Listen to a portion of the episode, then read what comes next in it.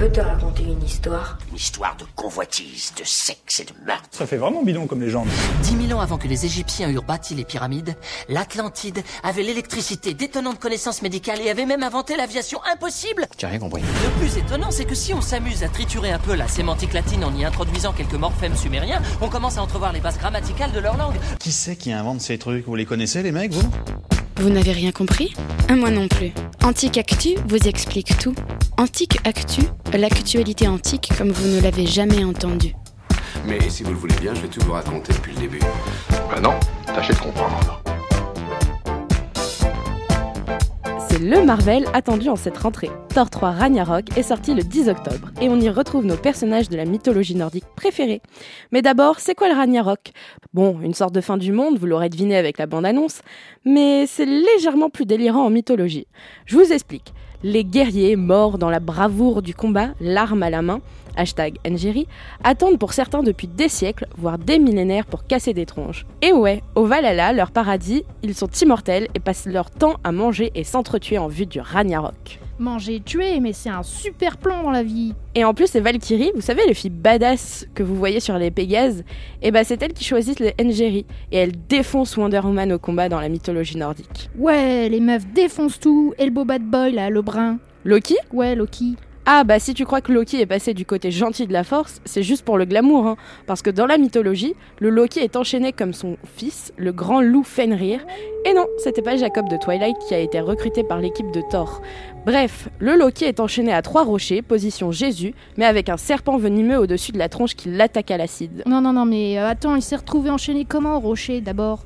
En gros, pour faire simple, il a tué le dieu de la bonté Baldr, qui avait prédit sa propre mort. Sauf que pour conjurer le destin, sa mère, Frigg, avait fait jurer à tout le monde et à toute chose de pas toucher à son fiston. Sauf qu'elle a oublié le gui.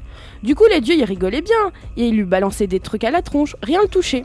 Sauf que Loki, bah il a pris le frère aveugle de Baldr et lui a demandé s'il voulait jouer. Il a dit oui, je suppose. Ouais, sauf que Loki a fabriqué une flèche en gui complètement nulle, mais qui a tué Baldr. Du coup, bah les dieux, ils étaient pas contents. Et ils l'ont chopé. Bon, il a bien tenté de se transformer en saumon, mais... Ça a pas marché, hein. Non, et ils l'ont bien ligoté. Mais le jour où il se libère, il décide de faire une balade de santé de l'autre côté de la Terre pour récupérer et finir la construction d'un bateau en ongles. Quoi? En ongle? Ouais, en ongles. Un peu dégueu, je te le concède. Mais avec ça et des géants de glace, il décide de détruire les neuf mondes et surtout Asgard et Midgard. Asgard et Midgard. Ouais, en gros, c'est le royaume des dieux guerriers qu'on appelle les As pour Asgard. Et Midgard, bah, c'est le nôtre, la Terre. Tu me suis? Non, mais euh, attendez, le plus délirant, ça reste que ce mythe de Ragnarok, eh ben, c'est un chrétien qui nous l'a transmis. Ben ouais, tous les mythes nordiques, ils ont été mis par écrit à partir du XIIIe siècle par un certain Snorri. Non, pas Lord Snow, hein, Snorri, un chef et poète islandais né en 1177. Il passe sa jeunesse à Oddi, un grand centre intellectuel de l'île, et c'est là qu'il découvre la culture chrétienne et la littérature norroise, dont les mythes pré-chrétiens. Et son dada au Snorri, c'est d'écrire l'histoire des royaumes, de la mythologie à son temps. Mais moi, j'ai pas compris la différence entre les deux. Le mythe vient de mythos en grec. En gros, ça veut dire fable, récit et voire mensonge.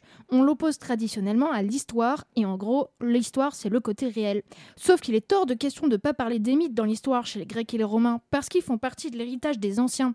Et les anciens, bah, c'est l'autorité. Qui oublie Papy qui racontait des histoires se fera rouler dessus par la cité car ce serait oublier d'où on vient. Comment ça? Mais si j'ai pas envie de m'en souvenir, moi, c'est moi que ça regarde. Eh ben non, parce que l'individu dans l'Antiquité, ça n'existe pas. Faudra attendre la Révolution française pour ça. Ah, ok. Mais on fait comment aujourd'hui pour les mythes alors? Eh ben, on peut se poser trois questions. Quel est le sens du mythe? Quelle est sa fonction? Non, parce que le mythe, c'est pas juste pour faire fantasmer les groupies de Tom Hiddleston. Ça donne un sens à l'origine d'une ville, le pouvoir d'un prince, la place d'une rivière, voire même les explosions volcaniques. Et la troisième question? Ah oui, pardon, j'oubliais. Quel est le fonctionnement du mythe? Parce que le mythe, il fonctionne que s'il a des copains. On s'en fout de ce qui est vrai ou pas dans son mythe. Ce qu'on veut savoir, ce qu'on veut comprendre, c'est comment ça marche. Et ça marche comme un récit comparé à d'autres récits. Ah, mais c'est cool ça, je vais pouvoir réinventer le Ragnarok.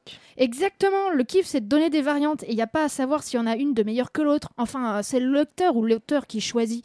Parce que le mythe il change à volonté sans jamais perdre de son sens initial, structurer le monde. Mais Snorri, c'est sa foi chrétienne qui donne un sens à son monde et à sa life. Il aurait pas un peu transformé la mythologie? Bon bah ça on peut pas le savoir, hein, mais l'avantage de la Scandinavie c'est que pour la christianiser, ils ont organisé des batailles du meilleur dieu. Quoi? Oui oui, hein, des moines venus du continent, ils ont fait une petite entorse à la règle du monothéisme pour faire triompher le Christ. Ils l'ont présenté dans des fights de rhétorique comme le plus puissant de tous les dieux. Et pour ça, il fallait bien connaître les autres cocos. Ah, je comprends mieux. Ragnarok, la fin du monde et tout, ça va ressusciter. Non mais attention, hein, ils mélangeaient juste le temps de christianiser, après on fait pas n'importe quoi. N'empêche que le Ragnarok, ça se rapproche bien de l'apocalypse. Perso, je préfère le bâton en ongle, ça a plus de gueule. Le mois prochain, on vous parlera de la mort de Crassus. Retrouvez le podcast sur le site Radio Campus Paris.